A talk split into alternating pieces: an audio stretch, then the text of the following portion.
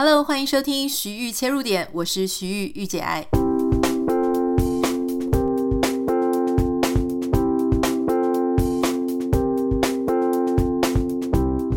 欢迎收听今天的节目。今天的节目想要先跟大家分享两封网友来的信，以及一封网友来的问题，然后我对这个问题的一些我自己个人的看法跟建议了哈。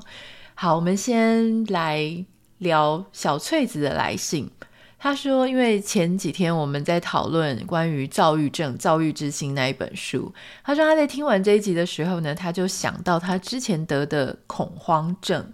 他说他严重到一出去就会恐慌发作，但是他还是必须要非常努力的出去找工作跟面试。那段日子对他来说非常非常难熬，因为在他恐慌症发作的时候，他待在家里啊，没有工作。”那待在家里的时间久了，他说家人看久了也会非常嫌弃他。例如说，就会觉得说啊，你怎么都好不了啊？那觉得说你是不是不想走出去，而没有办法完全站在他的病症或者他的心理状态上面去为他着想。他说，即使他已经非常努力了哈，但是每一次面试之后，他就会在路边发作他的恐慌症，他自己整个也非常的崩溃。有一天打电话给他的朋友。啊，那个朋友是他认识十一年的好朋友，他觉得那个朋友是他的好闺蜜，所以他就跟那个朋友呢哭诉说，他的恐慌一直一直在发作，没有办法工作，而且呢还被他的家人嫌弃跟唾弃。结果他这个朋友就非常不耐烦的跟他说教，就说：“哎呀，你爸妈不是骂你啦，只是担心你。”或是说啊，你知道吗？我的同事有一个人是单亲妈妈，她白天一个人要带孩子，晚上还要上班，她也是很辛苦啊。这个世界又不是只有你辛苦。或是说啊，我也是啊，我每天都要喝酒，喝到去厕所吐，还不是要上班。最后他就说：“哦，你真好诶，你生病还可以去看医生，别人还没有办法看医生。”他说，经过那一次通话之后，他觉得非常震撼，因为他的朋友，他想要跟他朋友诉苦，跟他朋友。聊他自己的状况，可是他朋友的口气一直都是一种非常愤世嫉俗，我觉得说世界不是只有你最惨，别人也都很惨，所以他觉得说，当时他从国中就认识的好朋友好像变了一个人啊，进出了社会之后呢，呃，他那个朋友在酒店上班，他会觉得他朋友好像整个人都变了，跟他以前认识的他不太一样，所以他们之后呢就没有联络了。那当然，他也是觉得非常的惆怅啊，就想说，怎么以前觉得是非常好的朋友，他觉得彼此应该可以互相关心、互相理解，结果在这样子的时候呢，却完全没办法，而且还让他感觉更糟糕。接下来我们要分享一位泽林的来信，哈，他有提到说，我们在谈这个躁郁症，他自己有一个朋友也有非常亲身的经历，他就说，也是他的一个好闺蜜发生的。她说：“这个好闺蜜呢，在十几年前跟一个英国人结婚。那婚后大概五年之后，她的先生哦就开始躁症就越来越严重，那就而且还就失业了嘛，因为他的情绪有一些障碍哈，就没有办法正常的工作，所以就失业了。后来呢，还嗑一些违禁的药品啊，酗酒啊。那段时间他们是住在台湾。渐渐的呢，他们身边有一些少数知道这些状况的亲友。”开始很担心他们好朋友的安危啊，因为觉得你身边的重要他人有一个这么恐怖的呃状况，而且就很失控。他可能我猜了，他虽然没有讲，我猜可能有一些暴力的倾向哈。他说这段期间呢，进出过很多次警局跟精神病院监禁之类的，但终究最后又放行了。所以考量到这个朋友的老公他在台湾是语言不通的，所以这个朋友呢就想说，不然。陪他回英国去治疗，这样他也许在语言上沟通比较顺畅，他可以得到比较妥善的治疗，所以就想要回去。结果没有想到，第一次登机的时候，因为就立刻情绪失控，就被机组员退货，说他不可以搭飞机。那第二次呢，就飞成功了，回到英国，那就住在那个男生的爸妈家。没有想到，才住两天不到。这个公婆呢就报警了，就说他的儿子可能会对他们带来生命上的威胁，就也不要跟他儿子住，所以呢就直接把他儿子跟媳妇就赶出门啊。那一天还下着大雪，所以非常的惨。第四天呢，他们因为没有地方可以去嘛，所以又只好搭着飞机又回台湾。那他的这个朋友的先生还曾经做过一堆很荒唐的事情，例如说擦撞到前面的车子啊，逃跑啊。那因为他们就刚好坐在副驾驶座嘛，所以 警察来了，驾驶逃跑了，副驾驶座就必须要帮他善后，就是帮他一起去做笔录什么之类的哈。所以就真的很惨了。那后到后来就是非常失控，那整个超过两年的时间。那某一天呢，就在他们真的万念俱灰，而且生活受到非常大的打扰，突然解套的这个 moment 就出现了，就是因为这个。这个有情绪障碍的先生，他突然哈疑似外遇，所以他突然就说他要离婚。那签完字之后呢，哎，人就不见了，就消失搬出去。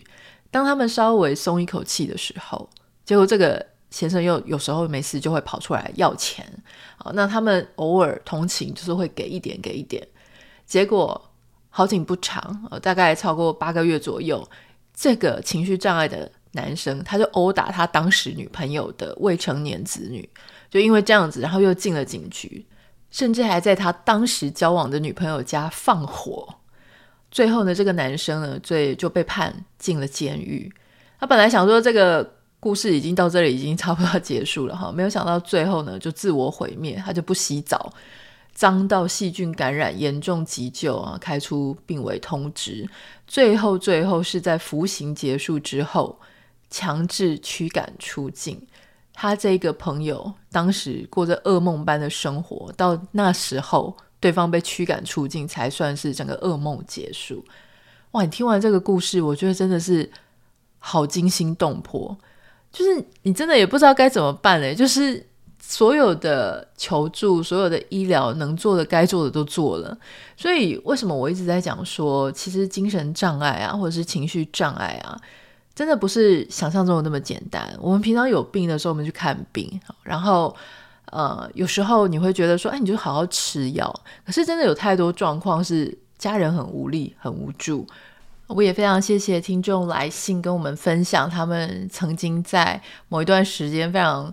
受伤啊，或是他们的一些人生上的挑战，让我们听到，然后让我们也从中当中得到一些，不管是心理准备也好哈。或者说去应对这些事情的经验值也好，因为每个人的人生可能很有限啊。有些人他们每天过着粉红色泡泡的生活，可能你搞不清楚外面大家面对的挑战是什么。透过我们的节目呢，你就感觉说，哦，好像稍微探知其他人这个世界正在发生的事情。当有一天，哦，我们自己万一也发生一些比较艰困，或是比较没有那么容易面对的。情况的时候，啊，也许对我们心理当中的韧性就会多一点点，多增加一点点哈。好，我们有一位网友，他是提到一个问题，他说：“Anita 你好，我是你的忠实听众，很喜欢听你说各类型的题材节目，吸收许多新知。最近他的生活呢，面临了巨大的转变，因为他的爸爸生病了，而且是脑部的相关疾病，所以整个状况恶化的非常的快速。”单侧瘫痪，手脚无力，认知缺损，现在变得突然很像小孩子一样。现在只可以躺床或是坐在轮椅上，行动只能靠别人帮忙。他想要知道的事情是关于这种突如其来的长辈生病，应该要怎么样面对突如其来的转变。爸爸身体每况愈下，日渐衰老。每一次和他相处，都不免想到，如果是以前，他绝对不会这样的。进而要慢慢强迫自己接受，这是一个新的爸爸，陪着自己，哈，陪着爸爸学习复健，陪着爸爸生活。那我们的听众就很想要知道，说遇到这种状况的话，到底心理上或是态度上应该做什么样子的一个心理准备？好，那我在这里简短分享一下我自己个人的想法，哈。我觉得有时候我们常常都没有做好很多心理准备，直到我们开始进入某一个年龄阶段啊，那我们就会开始，哎，身边的朋友们，他们的长辈开始年迈哦，那接下来就会也可能发生在自己身上。例如说，我们现在就开始，哎，比方说前一阵子黄大米他就分享他爸爸重病啊，一直一路照顾。到他爸爸离开，那很多的网友呢就非常热烈的回响哈，因为为什么呢？因为在这样子的年龄阶段，我们大概年纪四十几岁嘛，五十岁的人也是哦，就是说那种父母大概在七八十岁开始进入到所谓的老年期，那老年期他就会有各式各样的表现的状况。比方说，好，有些人可能真的很健康啊，他在某一天到高龄九十几的时候，在睡梦中睡一睡就离开，这个当然是最理想的状况嘛，哈，就是年迈离开。可是当然很多在真实的状况下，就是有开始各种状况的问题，比方说慢性病啊、急性的事故啊，或者说身体突然之间有受损啊。那有一些长辈他们离开是，你会看到他的情况是一步一步恶化，就速度比较慢。可是有一些长辈呢，他真的是就瞬间，可能就是一个月的时间内，突然之间整个状况就变成很糟糕。这些事情都是会发生的，可是我们心里是很少有准备的，所以并不是这些事情不发生，只发生在我的这个，只发生在我自己家，不是这样的。就像我们每个人都知道，我们有一天会死，可是真的在为我们死之前，能够过得精彩，能够过得我们这个这一生到底要做什么事情，把它尽快做到，会做这样子安排的人是少数。因为你都会觉得，虽然人人都有一死，大家也都知道这个事情，可是没有一个人在做准备，或是说极少数的人才会在做准备，其他人就是啊，过一天算一天，反正那一天啊，感觉还很早啊。所以，我我个人认为，第一个是，我觉得是我们心态上明知道可能会发生，但却没有事先做准备，或事先去了解别人做这个事情的时候该怎么办。第二个事情呢，是我认为子女的孝道。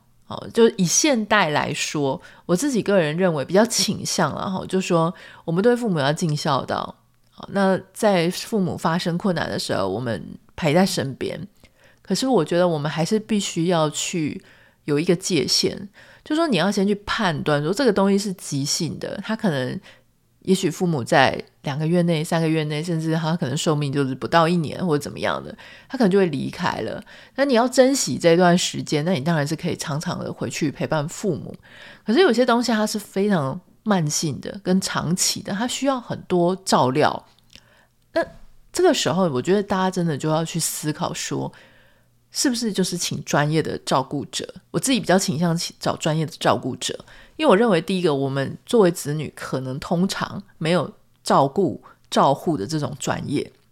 如果硬是要子女或是什么媳妇去照顾家里的老人，这样子，第一个做的既不专业。第二个呢，你也牺牲了这个年轻人，现在正在四五十岁人生的黄金时期的阶段，你牺牲了他，他可能在职场上大有发展，或是正在很稳定的状态，他其实可以去有他自己的职涯跟人生的规划，可是你就硬要把他拖在家里去照顾，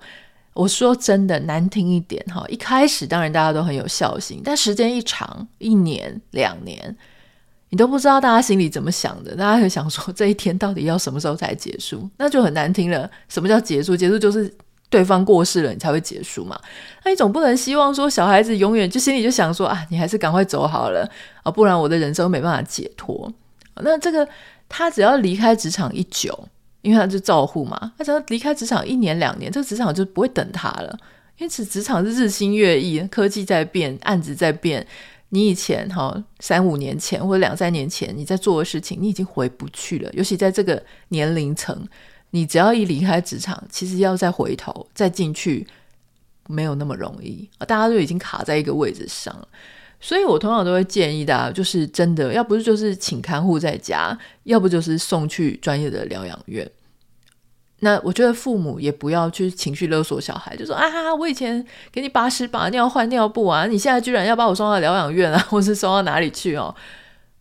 我自己认为，如果真的是为小孩着想，或者为自己每个人，因为老实说，小孩帮你照料，如果他照顾得不好，你不是也觉得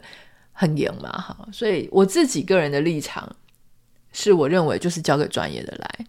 然后每个人都还是有自己的生活，否则很可能。父母是身体受伤，那小孩子可能在精神上压力也受伤。另外一个很困难的事情是，有时候不是只是处理父母的疾病的问题，如果有兄弟姐妹的话，这个时候还会遇到很多就是觉得不公平啊！哈，为什么有些人可以保有他的工作，有一些人就要牺牲很多？为什么有一些的家人都不用照顾，那有些人就要照顾？有些人住得很远，有些子女住得很近，好像住得很近就很倒霉。所以这个东西呢，全部都是 social skill。我说真的，就是大家要如何做到别人心服口服，要做到别人觉得好吧，这样做也算是公平，或是也算是合理。这个事情我觉得是相对困难的，然后而且没有一个标准答案，因为每一个家庭的那种动力都不一样，驱动每一个家人他去做事情的这种心态，或是他愿意承担多少，或者他的能力上能够承担多少，这个都不一样。像有一些家人他蛮会赚钱的，他宁可出钱；那有一些家人可能真的。不太会赚钱，你叫他一起平分大家的这种什么养老院啊、照顾的费用、看护的费用，你叫他一个月拿出好几万，他拿不出来，那他宁可多花一点时间去照顾。那你说这样子不公平吗？我觉得没有，因为大家就是能做什么做到什么，所以。我其实没有办法给出一个非常标准的答案，但是我认为这件事情就是我们现在开始即将在面对，而且面对的状况越来越多，请大家就是先去看相关的这些书籍，养老照护如何面对年迈的父母啊，好，他们的照料。现在有很多作家在写这些书，或者有很多的心理辅导师啊、咨商师啊相关的人士在出这一类的书籍。当然，我觉得最重要的一件事情就是，我曾经听过一个朋友的案子，就是他妈妈有忧郁症，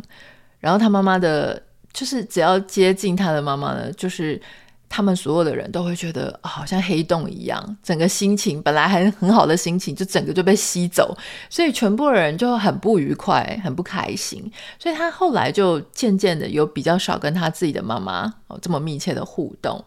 那我就听了我那个朋友讲说。当他这么做的时候，他就收到非常多他们的邻居啊、妈妈的朋友啊，就传讯息给他，跟他讲说：“你怎么可以这样子？你怎么可以不回来？你怎么可以不陪你妈妈？你怎么可以？反正就各种指责。”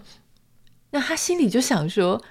其实你们也不太愿意陪他耶，就是不是只是我而已。那为什么你们不想做？你们也觉得不舒服的事情，你们一定要求别人的子女或者是别人的亲人要去做这件事情？”我觉得，虽然我们还不太知道自己确定能够怎么做对自己的父母，但我们至少有一个非常基本的事情，就是我们不要去情绪勒索其他人的家人，其他人该做什么事情，那个是他自己可以判断或他们自己可以决定的。不要去多事去指责人家说：“哎，你爸这这个。”重病啊，哈，那你为什么不在他旁边呢、你为什么不辞掉你的工作啊？为什么你不叫你的另外一半啊多牺牲奉献一点？我们就出一张嘴是非常容易的，可是别人家有别人家自己的难处，有时候闭嘴安静其实是最大的温柔。这就是今天想要跟大家稍微分享的关于网友的回馈哈，不含不管是他们来分享自己的一些想法。跟身边看到的故事，还是提出一些问题，想说，哎，也许我们可以听听看我们的想法啊，互相讨论一下，都非常欢迎。如果有任何想要跟我分享的、讨论的，或是询问的，都欢迎可以私讯到我的 Instagram 账号 Anita 点 Writer N I T A 点 W I T R。不要忘记帮我们在 Apple Podcast 跟 Spotify 上面加五颗星，感谢你。我们明天见，拜拜。